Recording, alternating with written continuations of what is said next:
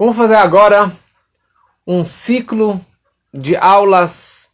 Na verdade, mais do que aulas, seriam histórias sobre o grande Baal Shem Tov, o mestre do bom nome, o Baal Shem Tov Akadosh, contar um pouquinho sobre sua vida e sobre seu legado. Muitos já ouviram inúmeras histórias sobre Baal Shem Tov, contos histórias fora do, da natureza, fora do, do, das coisas lógicas, como por exemplo a carroça do Baal que voava, e histórias realmente surreais. Mas nessas três, quatro aulas, eu gostaria de contar para vocês um pouco da vida dele, desde pequeno, quem eram os pais, da onde que veio a alma dele, qual é a missão do Baal Shem Tov nesse mundo, qual o propósito da vida dele e quais novidades que ele trouxe para o mundo em geral e para o mundo judaico em particular. E por que ele realmente é uma pessoa tão famosa, um tzadik, um justo tão conhecido e tão importante em toda a história do nosso povo, principalmente nos últimos, nos últimos séculos, desde o surgimento do Baal Shem Tov. Tem uma carta que o Baal Shem Tov ele escreve para o seu cunhado, que chamava Gershon Kitover. E nessa carta, o Baal Shem Tov ele descreve sobre da onde que a sua alma veio. Qual foi a última encarnação dessa alma do Baal Shem Tov? Como é sabido que as nossas almas não são novas, elas já estiveram aqui neste mundo uma ou inúmeras vezes, e cada vez que a alma volta para o mundo, ela tem uma missão especial, ela tem uma mitzvah específica que ela precisa criar nesta vida. Como foi lido no Tânia diário é, de ontem ou ontem. E assim, o Baal Shem Tov, ele descreve para o seu cunhado da onde que a sua alma veio. Foram uns 250 anos atrás. Vivia na cidade de Tzfat, no norte de Israel, um homem, um judeu simples, que ele estudava a Torá, seguia os mandamentos e fazia tudo correto e direitinho como que a Torá nos ordena. Uma pessoa muito sincera, mas uma pessoa extremamente simples, pobre. E um dia alguém bate na porta, ele abre a porta e quem estava lá, Elial, a navio, o profeta Elial. E no momento que ele entra, a casa estava cheia de luz, uma luz da santidade do profeta Elial. Ele escreveu para este judeu simples, ele falou, olha, me enviaram lá dos céus para conversar contigo, para que você revelasse para mim o que você fez no dia do seu bar mitzvah, quando você completou 13 anos, você fez alguma coisa que fez um estrondo lá nos céus, fez um barulho enorme. E eles queriam saber o que, que você fez. E como recompensa, eu, Eliel Navi, virei aqui diariamente para ensinar Kabbalah, mística, os segredos da Torá, as conversas dos anjos, as conversas dos pássaros e das árvores, os segredos divinos, toda a questão mística e cabalística. O homem vira para o Eliel Navi, olha só a coragem. Ele fala, Eliel Navi, com todo respeito, mas aquilo que eu fiz no dia do meu bar mitzvah, eu fiz entre eu e Deus, para mais ninguém. E se eu perder esse presente que está me oferecendo, paciência, eu vou perder, mas eu não vou revelar o meu segredo que eu, que eu fiz no dia do meu bar mitzvah. O Eliel Navi virou as costas, foi embora, volta para o tribunal celestial e conta o que o homem fez, o que o homem falou. E teve toda uma discussão no tribunal celestial, falou: olha só quão especial é este homem, que ele poderia receber as maiores revelações divinas, e apesar disso, ele optou em não revelar o segredo da vida dele. Então eles decidiram, decretaram no tribunal celestial que apesar que ele não contou para ele ao Navi, o Eliyahu Navi vai descer para este mundo e vai revelar para este homem todos os segredos da Kabbalah, todos os segredos do Zohar, as conversas dos anjos, os nomes de Deus, propósito do mundo e todas as questões místicas e cabalísticas. E assim ele foi, ensinou, ensinou durante muitos anos. Só que este homem acabou virando um grande tzadik. Só que ele faleceu sem deixar filhos, sem ensinar ninguém. E quando ele chega nos céus, teve uma grande alegria pelo fato que ele chegou nas alturas, mas, por outro lado, eles disseram no céu, fizeram um decreto que ele precisaria voltar para a terra. Porque ele não, ninguém se beneficiou do seu conhecimento. Ninguém aproveitou da sua sabedoria e do fato que ele era um grande tzadik. Então decretaram que ele precisaria voltar para a terra, uma reencarnação, que isso existe nas almas judaicas que tem uma missão nesta vida, só que ele vai voltar para o mundo para iluminar o mundo com Torá, amor ao próximo e preparar o mundo para a vinda do Mashiach. E este é a fonte da minha alma, da alma do, do Baal Shem Tov, do Reb Israel Baal Shem Tov. E a história é a seguinte: tinha um casal muito pobre, uma casa muito simples, na fronteira da cidade. Era um casal de muita idade, que se chamava Eliezer e Sara. Consta num dos livros que o Eliezer ele tinha 100 anos e a Sara tinha 90 anos. Da mesma forma que o Abraham, vindo patriarca, tinha 100 anos e a Sara tinha 90 anos e até então não tinha seus filhos, não tiveram filho. E nessa idade, Abraão e a Sara tiveram filhos. Só que nesse momento eles ainda estavam sofrendo que não precisavam, não poderiam ter filhos. Já que eles não tinham filhos, eles faziam uma mitzvah muito grande de Hachnasat Orchim, de receber visitas, hóspedes em casa, que é, um, é uma boa ação muito importante que nós fazemos semanalmente, no Shabat ou constantemente. E a casa dele era aberta para todos os viajantes, para todos os pobres, dormiam na casa dele, comiam na casa dele, e ele caprichava em receber essas pessoas com muito amor e carinho. Um dia, em pleno Shabat, sexta-feira já de noite, Shabat já entra, e de repente entra um pobre carregando uma mochila nas costas, e pela lei judaica você não pode carregar nada na rua no Shabat e não pode vir de uma outra cidade, cruzar a fronteira de uma outra cidade para entrar no Shabat. Então ele está fazendo dois pecados, duas transgressões. Ele entra na, cidade, na casinha do, desse, desse Eliezer. E só lembrando que naquela época todo mundo era religioso. 90% do povo era religioso, seguindo Torá, seguindo o Shabat, Kasher e tudo.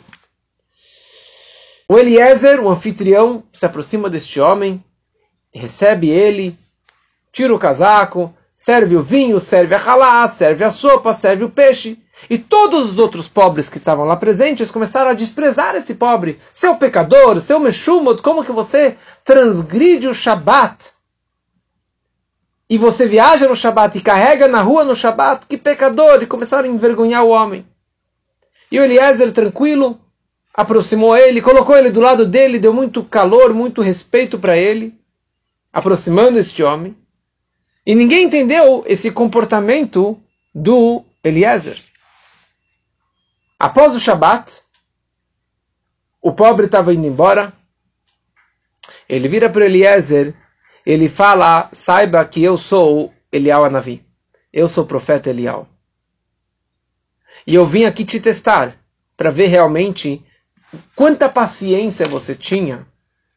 E eu vim agora te dá a boa notícia que apesar da avançada idade, vocês vão ter um filho que o propósito dele vai ser iluminar o mundo. E essa foi a alma do Baal Shem Tov, que veio a nascer meses depois, Chai Elul, 18 de Elul de 5458, que seria 1600 1688. trezentos e poucos anos atrás. Essa é a alma do Baal Shem Tov. Então agora falamos para vocês da onde que a alma dele veio e quem eram os pais e qual foi o mérito que os pais tiveram para levar e ter esse filho tão especial. Eu estava em dúvida se começava essa aula hoje ou se começava na semana que vem, porque daqui três semanas é Hayelul, 18 de Elul, a data do nascimento do Baal Shem Tov.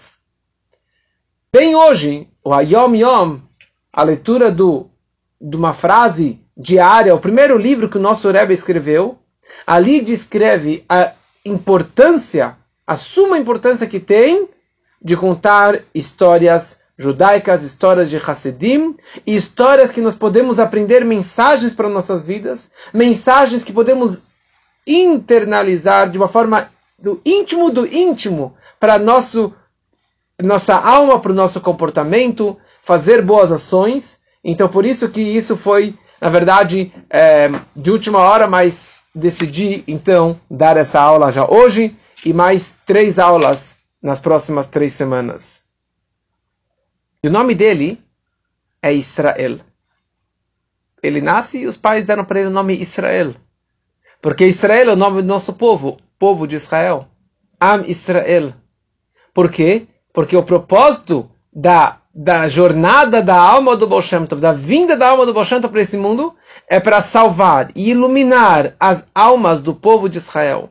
Um povo que estava desmaiado.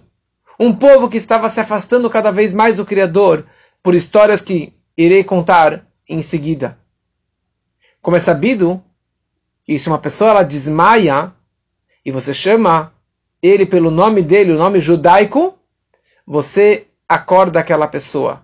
Porque você chamando o nome judaico, você desperta a alma, a essência da alma daquela pessoa. Então, o Baal Shem Tov foi chamado de Israel que o propósito dele foi para despertar as almas desmaiadas e afastadas e esquecidas e adormecidas para que eles voltassem para se conectar mais com Deus. Que consta que com três meses de idade, o Baal já falava e já caminhava. A gente vai entender aqui que, na verdade, é uma alma que veio dessa alma anterior, dessa outra encarnação, e o mérito do seu, grande, do seu pai, o grande tzadik, o Rabbi e a Sara. Então ele já nasceu com um dom sobrenatural. E ele foi educado pelo seu pai. Seu pai, um grande professor, um grande mestre, um grande tzadik. E o pai deu para ele uma ótima educação no berço, uma educação judaica. Com três ou quatro ou cinco anos, Eliezer falece. E antes que o pai falece, ele vira para o filho e ensina para ele duas mensagens que serão o comportamento, que serão o seu guidance, a sua um, orientação para toda a sua vida. Primeira coisa, você não deve temer nada e ninguém. Somente Deus um e único. Não temas nada. É a segunda mensagem, meu filho. Você deve amar todo judeu com todo teu âmago, com toda a, com a essência da tua alma. Entregue-se, faça tudo para ajudar um outro irmão judeu. E na verdade, essas duas frases se tornaram a base de toda a filosofia racídica de toda a Torá da Hassidut, que o Baal Shem foi criar anos depois, tem essas duas bases. Achdut Hashem, a unicidade máxima de Deus, e desenvolver e explicar o conceito do Ahavat Israel, do amor ao próximo. E toda a ideia é de trazer essa alma, essa espiritualidade dentro do físico, dentro do corpo material. E assim o Baal Tov, com 4 ou 5 anos, ele fala o Kaddish, a reza pelo pai falecido, durante um ano. Quando ele completa um ano de Kaddish pelo pai, a mãe dele, a Sara, também acaba falecendo. E de repente o, o Baal Tov, com 5 anos, ele está órfão do seu pai e da sua mãe, abandonado, sem família, sem ninguém. E as pessoas moravam lá no shtetl, nas aldeias, aldeias no meio do campo, da floresta, aldeias simples, pessoas muito pobres, muito simples, e inúmeros órfãos naquelas comunidades. Então tinha lá um orfanato, a comunidade adotava essas crianças, davam para ele cama, um cobertor, um pãozinho para comer, mais educação? Não. Amor de pai e mãe? Não. E assim o Boshantov ele começou a crescer. E ele estava sofrendo muito vendo esse povão ao seu redor. Povão simples fisicamente, financeiramente, mas pessoas simples de espírito. Pessoas simples que não, não, não sabiam rezar, que não sabiam estudar, que não sabiam nada de judaísmo, de Torá. E isso estava fazendo ele sofrer muito. E as pessoas olhavam para ele, gozavam dele e, e faziam assim coisas que magoaram ele muito. Então um dia, ele com seus 5, 6 anos, ele decidiu fugir para a floresta. Ele foi para a floresta e fica lá passeando três dias. E a cidade ficou desesperada, chamaram a polícia e foram para cá, para lá, procuraram ele e ninguém achou o Bolshantov. Depois de três dias, Bolshantov volta para a cidade e todo mundo pula nele e fala: Onde você estava? Você está louco? O que, que você fez? Falou: Fui pela floresta, passei na floresta, qual o problema? O que, que você comeu? Falou: ah, Umas frutinhas lá, uns morangos, algumas coisinhas lá no meio da floresta. O que, que você bebeu? Fui no riacho, tomei água, qual o problema? Você não tem medo dos animais? De dormir sozinho na floresta? Falou, não. Medo? Não tenho medo de nada e de ninguém. De nenhum animal. De nenhum ladrão. Porque meu pai me ensinou que eu não devo temer nada a ninguém, somente a Deus. E as pessoas começaram a orientar seus filhos que se afastassem desse Isrulik. O apelido dele era Isrulik. Israel é Isrulik, né, no diminutivo. Falou, se afastem desse Strulik, ele é louco, ele é um garoto estranho, fica na floresta, é melhor se, se afastarem dele. E um dia, o Bolshan também leva seus amigos para a floresta. Vão, vão, passear na floresta, vão atrás do Bolshan, do pequeno Strulik, e de repente aparece um lobo, um lobo enorme. As crianças entraram em pânico. E o Bolshan vira para as crianças e falou: O que vocês estão com medo, criancinhas? Vocês devem temer somente a Deus e nada mais. E na hora que ele falou essa frase, o lobo virou as costas e foi embora. Ele volta para a cidade e tinha lá uma, uma escolinha, tinha lá um heider, mas ele não se adaptou, não tinha ninguém no nível dele que pudesse ensinar para o grande conhecimento dele, a, cabe, a cabeçona que ele já tinha tão, de tão pequeno. E assim ele começou a ir pela, pela floresta, passeando cada vez mais sozinho. E certa vez ele chega na floresta e ele vê uma cidade enorme. Ele vê crianças com peot, com kippah na cabeça, com tzitzit para fora, assim um palácio enorme, assim uma realmente uma coisa estranha. Falou, já vim aqui inúmeras vezes, mas eu nunca vi essa imagem, nunca vi esse palácio e um povo tão grande de judeus não estava entendendo o que estava acontecendo. E de repente ele se aproxima do palácio e ele vê um judeu de barba grande, peote, um straimal assim com um chapéu enorme. Falou: Uau! Ele foi lá, foi falar com esse rabinão e o rabinão vira para ele e fala: Ingol, Ingol, criancinha, criancinha, repita comigo. Deus abandonou a terra. Repita comigo. Deus abandonou o mundo. E naquele momento ele entendeu que isso aqui era na verdade era só uma miragem, era só a força da clipá, do Satã, da força do mal, que veio aqui para testá-lo. E naquele momento, o Baal Shem o pequeno Israel, ele grita que todas as impurezas do mundo desapareçam. Que todos aqueles que fazem o mal desapareçam, desapareçam. E naquele momento, toda aquela imagem, toda aquela miragem, aquelas crianças, aquele velho, o palácio, tudo desapareceu. E o Moshe entendeu que isso era mais um grande teste na sua vida, Da mesma forma que o patriarca Abraham também passou por dez testes e teve o sacrifício do seu filho, que eram testes para ele superar e crescer na sua fé e na sua conexão com Deus. Outra vez,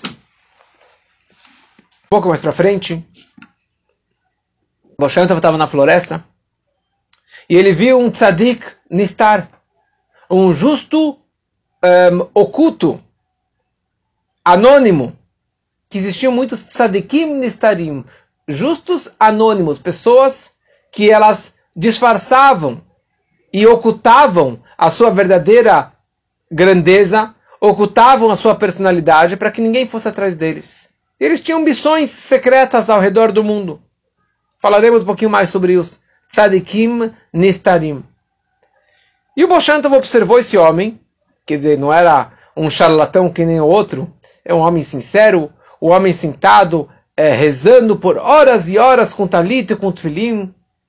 De repente ele guarda o talit, guarda o tefilim, ele pega uma Gemara, um livro do Talmud e começa a estudar, senta na pedra, fica lá estudando horas. Daí ele tira da sacolinha um pão duro, lavou as mãos no rio, comeu o pão e ficou lá algumas horas e Balchan estava atrás da, da moita lá assistindo, observando sem fazer barulho nenhum. Quando o homem pega a sacola para ir embora, o Baal sai do esconderijo, do esconderijo, vai atrás do homem e fala: Shalom Aleichem, Rabid. Bem-vindo, senhor Rabino. E eles começaram a conversar. Falou: O que, que você está fazendo aqui, sua criança?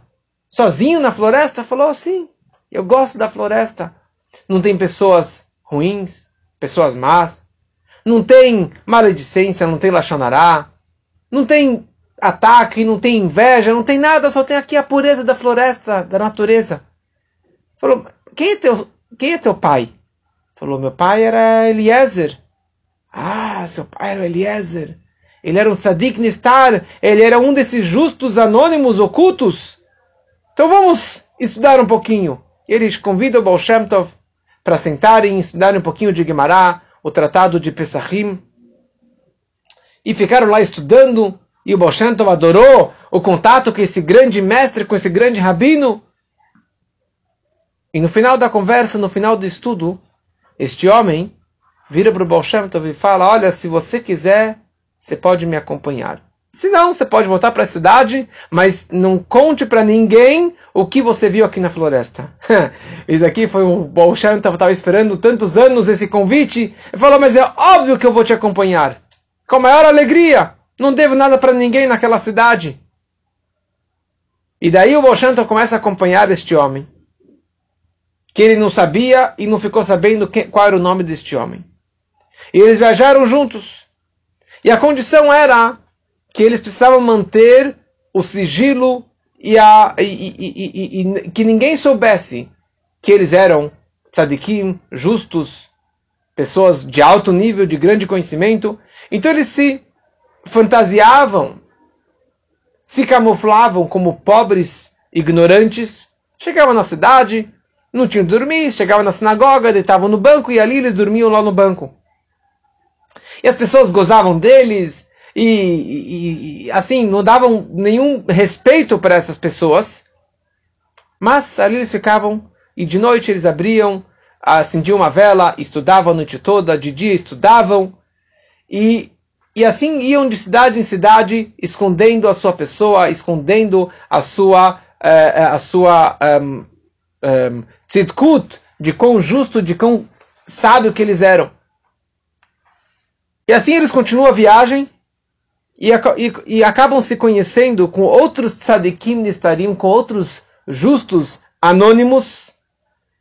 E e assim o Boshento começou a se familiarizar com eles e começou a crescer em espiritualidade, em conhecimento, no Talmud, na Gemara, em tudo que eles tinham.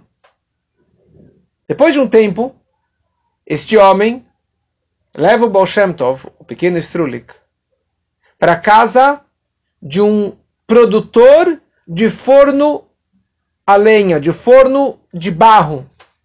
É a pessoa que morava fora da cidade, pessoa extremamente simples, que ninguém dava bola para ele porque ele pegava barro, argila para fazer fornos. Então era um trabalho sujo, simples. e ele ficava afastado da cidade e ninguém sabia quem ele era. Mas ele era mais um desses tzadikim nistarim. Então o seu guia, o seu é, o, que estava junto com o Baal todos esses anos, ele vira para o Baal e ele fala, a partir de agora você vai ficar aqui na casa deste homem. E ali o Baal ficou com esse tzadik nistar até ele completar 13 anos até o seu bar mitzvah. E ele educou o Baal ensinou muito a Torá, ensinou para ele toda a Torá. E isso, com isso o Baal se aproximou muito de todos os tzadikim nistarim, desse grupo dos, dos justos anônimos. E ele ficou sabendo que existia um líder desses justos, que se chamava Adam Baal Adam Baal Tiveram vários Baal Shems. Baal Shem significa o dono do bom do, do nome, o, nome, o dono do nome. Então Adam, o nome dele era Adam Baal Shem, o dono do nome. Também significa o dono do nome de Deus, que eles tinham acesso nos nomes sagrados de Deus. E com isso eles estavam fazendo missões especiais, cada um tinha a sua missão especial. E o Baal também começou a fazer as suas missões especiais.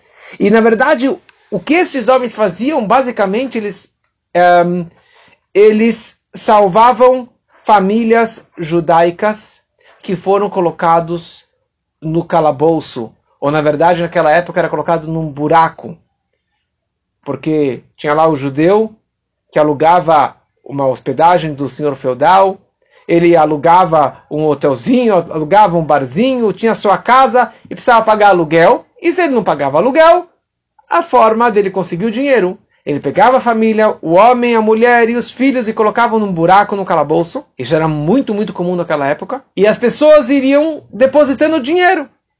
Se um dia juntar o dinheiro que ele estava devendo, ótimo, eles vão ser salvos e redimidos. Se não, vão ficar lá até morrer. Então, esses justos anônimos, o trabalho principal deles era fazer a maior mitzvah que se chama Pidyon Shvuim, salvar e resgatar prisioneiros judeus. Hoje, nos Estados Unidos, existe um, um grupo que se chama Aleph, que trabalham e ajudam prisioneiros judeus nas prisões americanas. Então, o trabalho deles, ao invés de se dedicar em trabalhos espirituais e de ensinar Torá e mística para as pessoas, eles simplesmente iam de cidade em cidade, salvando, arrecadando dinheiro para conseguir salvar mais e mais prisioneiros. E o Baal queria muito participar desse grupo dos Sadikim Nestarim. Só que, para ele participar, para ele ganhar a carteirinha de sócio, ele precisava completar o Bar Mitzvah. O mínimo, ele precisava ter Bar Mitzvah 13 anos. Até que, finalmente, em 5472, o Baal Shem Tov, ele entra no grupo. O Baal Shem Tov, ele participa no grupo dos Tzadikim Nistarim. 1712. Ele entra no grupo. E aí ele começa a fazer atividades, ele começa a participar e começa a ajudar as pessoas para saírem da prisão. Vamos parar essa história um pouquinho e vamos ver um pouquinho a história do mundo naquela época. Nos anos 1648, 1649, ou seja, 40 anos antes do nascimento do Baal Shem Tov, tiveram os ataques que eram chamados ataques de Tach e Tat, que é, o, que é, o, que é o, as letras do ano 5408, 5409, que mudou totalmente a vida dos judeus. Os judeus eles estavam morando na Polônia. Inicialmente, eles saíram da Rússia, saíram de outros lugares, foram para a Polônia, que tinham menos pogroms, menos ataques contra eles do que tinha na Rússia. Mas por outro lado tinha muita opressão dos poloneses, dos porets, dos senhores feudais, dos condes. E eles ali alugavam casas, alugavam terras dos príncipes. E todo príncipe, todo conde tinha o seu moshke, Moshe, Moisés, o seu Moisésinho, né? O, o apelido deles eram os Moshe ou Moishke. Eles eram os ajudantes desses condes, desses porets. Eles tinham essa conexão com o poret, mas o povão polonês, eles eram muito antissemitas. E eles odiavam os judeus porque tinham sucesso, porque eles tinham esse contato próximo com os condes. Até que chegou o Khmelnytsky.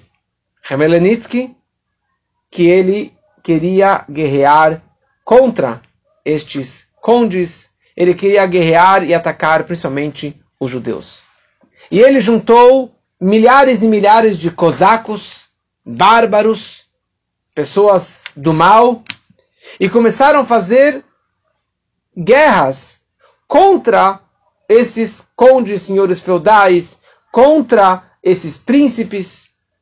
Mas os primeiros que foram atacados, as primeiras vítimas, como sempre, como inúmeras vezes na história do mundo, foram os judeus. E os judeus, pobres, na floresta, no campo, sem arma, sem proteção, sem exército, e assim foram atacados e morreram milhares e milhares, dezenas e centenas de milhares de judeus. Um historiador disse que a proporção de judeus que tinha na Polônia e o número de judeus que morreram foram 85% dos judeus da Polônia que foram massacrados por esse Khmelnytsky, nesse anos de 1648 e 49. 85% dos judeus morreram, massacrados. E só sobreviveram 50 mil judeus. Se você fizer um, um, uma comparação com o Holocausto, ele matou muito mais do que o Hitler matou. Na questão, na proporção de, de pessoas, de judeus que tinham na Europa, judeus que tinham na Polônia. Até que o rei da Polônia ele acordou da, da, da sua bebedeira e de todas as besteiras que ele fazia. E ele juntou os príncipes, os condes, todos os exércitos, e eles foram atacar e fazer uma guerra contra esse, esse E acabaram exilando ele, acabaram matando ele, e acabou a guerra e voltou a ter paz. Entre aspas, aparentemente. Só que esse ano de, de 48, 1649, acabou com a Polônia. Destruiu a Polônia. Matou todo mundo, destruiu todas as cidades, queimaram todas as cidades e casas e tudo que tinha. E com isso, todos os países vizinhos da Polônia, cada um pegou um pedaço, estendeu as suas fronteiras e conseguiram comer vários pedaços da Polônia. E assim a Polônia ficou destruída até 1770. Assim ela praticamente desapareceu do mapa, a Polônia. Ela só foi reaparecer após a Primeira Guerra Mundial. Quando que os ingleses eles foram e, e, e reconstruíram a Polônia como vingança dos alemães que tinham realmente pego e confiscado muitas das terras da Polônia. E que isso acabou, na continuação da história, não sou muito expert nisso tudo, mas esse aqui é só um resumo, só para a gente entender a grandeza do Baal. Mas isso acabou levando à Segunda Guerra Mundial. Ou seja, os judeus sofreram durante todos esses séculos e todos esses anos, e assim, mortes e pobreza e fome e doenças. Então, os judeus, poucos que sobreviveram, esses 50 mil judeus, eles falaram: bom, talvez vai um segundo Hamlinitsky. Então a gente tem que se preparar para isso. E eles começaram a montar planos para juntar grupos e armas com machado, com facões e assim por diante, para se proteger. Se tiver, porventura, tem um outro ataque, a gente está protegido, a gente tem o nosso exército. Só que o problema era o sustento, a parnassá, o ganha-pão. Porque se todos moram juntos, concentrados no mesmo shtetl, na mesma região, eles estão protegidos do inimigo. Talvez, mas por outro lado, não tem como ter 50 lenhadores no mesmo bairro? E 50 carregadores de água? E 50 ferreiros? Não dá. Não tem comida para todo mundo. E era muita, muita fome, muita pobreza, muita miséria. Então os judeus eles estavam quebrados, arrasados, abandonados. E o que mais sofre é a educação, principalmente as, as crianças porque não tem professores, não tem ninguém que sabe ensinar, não tem dinheiro para fazer escolas, não tem dinheiro para ensinar nada. E aí a, a, ignorância começa a crescer, crescer, crescer, o analfabeto, E as pessoas não têm educação. Então, esses tzadikim, nistarim, eles só faziam, nesse momento, resgatar judeus prisioneiros, salvar judeus prisioneiros que foram jogados no buraco pelo conde. Era só, essa era a dedicação deles o tempo todo. Mas o problema da educação, o problema da religião, o problema da pobreza, eles não tinham como resolver todos os problemas do mundo. E daí que apareceu o Baal Shem Tov. O Baal Shem Tov, ele nasceu exatamente 50 anos, 40 anos depois desse episódio, um, ehm, 50 anos depois, 1648. Então seria 1600 e, é, 1698. E esse que foi o trabalho, o trabalho principal do Baal. O Baal ele nasceu no ano Naches, Nachat.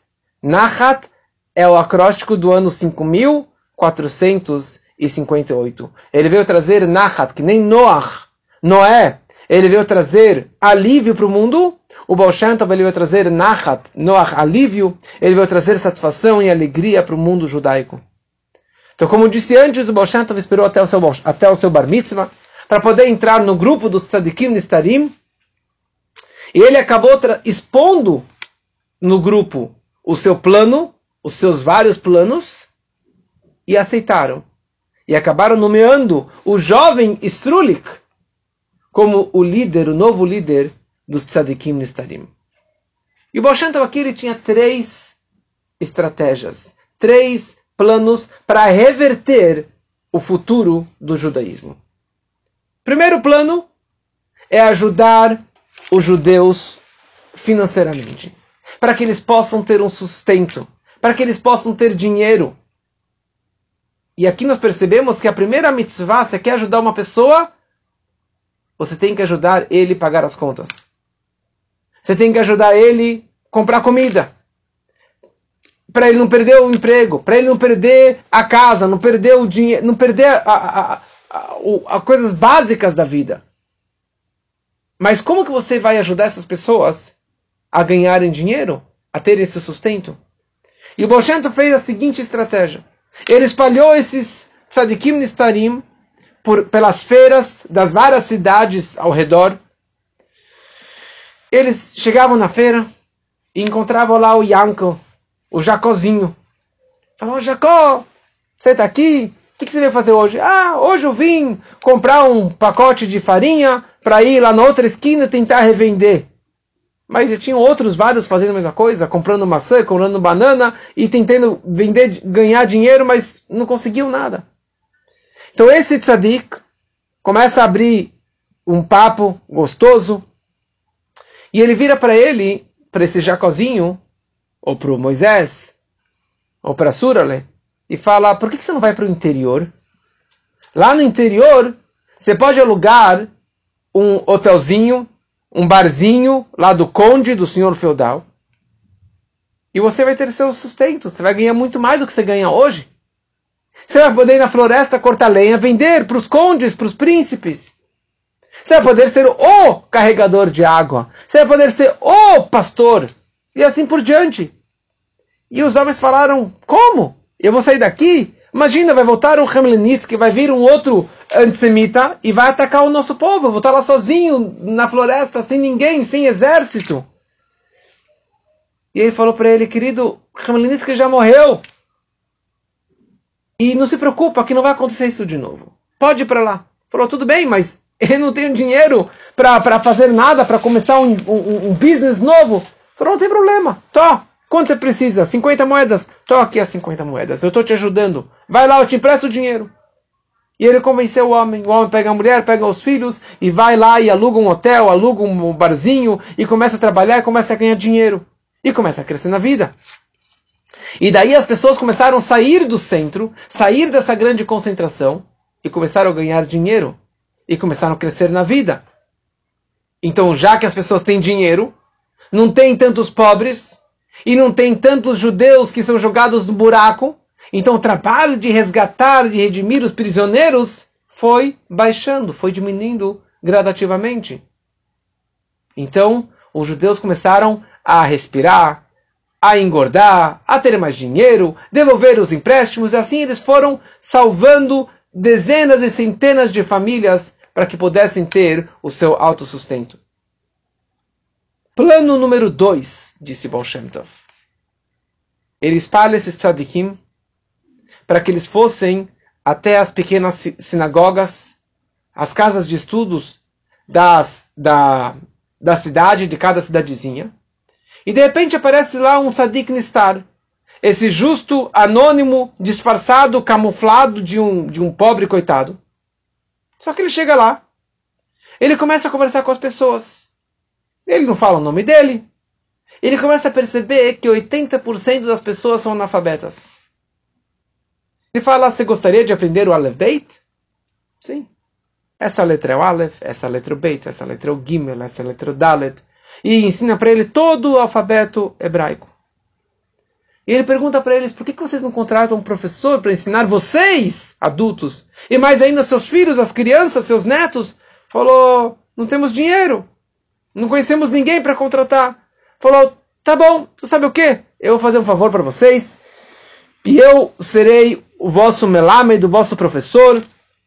E ele começou a dar aula para os adultos, dar aula para as crianças, dar aula para os velhos. E o povo começou a aprender, começou a ler, e começou a usar a cabeça, e começou a crescer, e aprender o Talmud, o Medrash, o Mehamloez, e assim por diante. E eles acabaram sendo mentores e orientadores dessas pessoas também. Isso melhorou o casamento, melhorou o relacionamento de pais e filhos, melhorou a paz na comunidade e começaram a lidar com os vizinhos é, antissemitas e conseguiram ajudar também para fazer as pazes, pagando as contas. E daí, depois de um período, depois de alguns anos, que ele já conseguiu ensinar o povo o que faltava para eles, Torá, o estudo da Torá, de repente, da mesma forma que ele apareceu, de repente, ele pega a mochila, vai embora e desaparece e viaja centenas de quilômetros de distância e vai para uma outra cidade e começa o plano tudo de novo. Se encontra com as pessoas e começa a ensinar para eles o Aleph Beit, e começa a ensinar a Torá para os adultos e para as crianças, e a, e a comunidade começa a crescer espiritualmente e no conhecimento da Torá. Quando aquela primeira cidade percebeu que o professor sumiu, ficaram desesperados e começaram a chorar. Eles falaram: Bom, agora nós temos dinheiro e nós queremos um novo professor. Então eles mandaram um mensageiro para ir para uma cidade maior, procurar um rabino, um professor, para ensinar para eles a Torá. E assim a cidade começou a crescer. E as crianças começaram a crescer já com um berço de Torá, um berço judaico.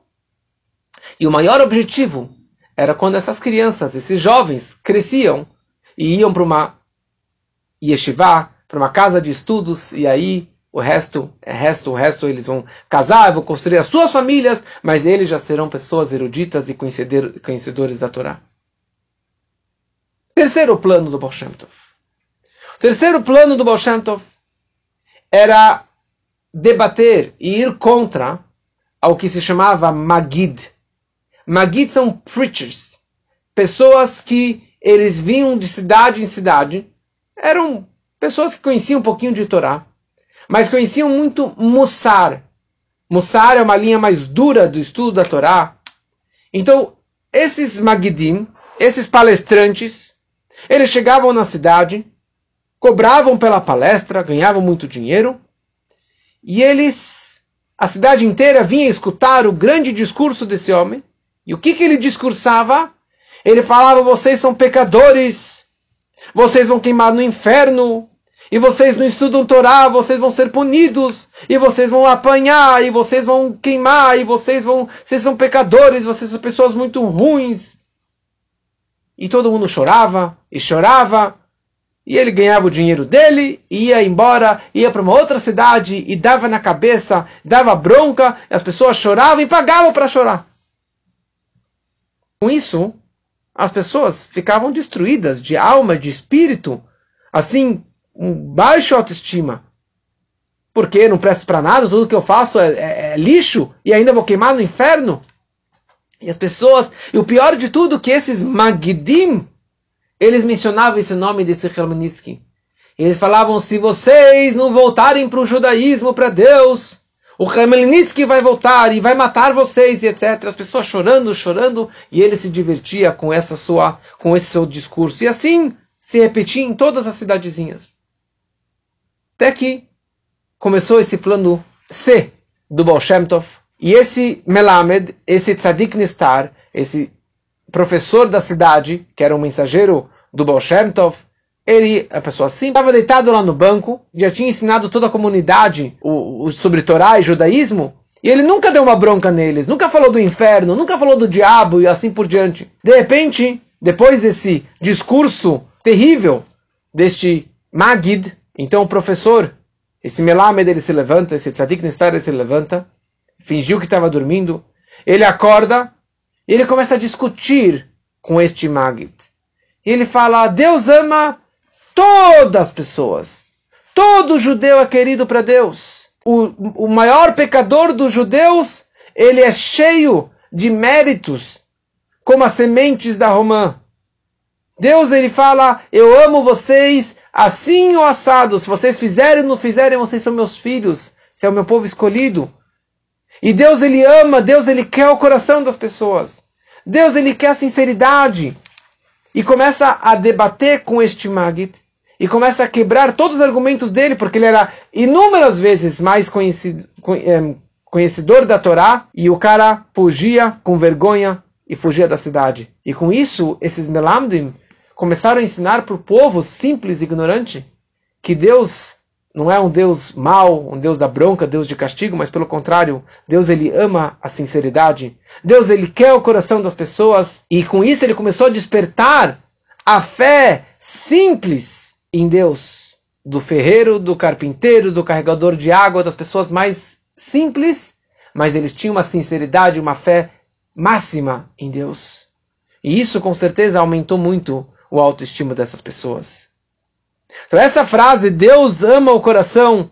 Semana passada eu contei aquela história do homem que trouxe o coração para Deus, o coração da vaca, do, do boi, e Deus abraçou e gostou desse donativo dele.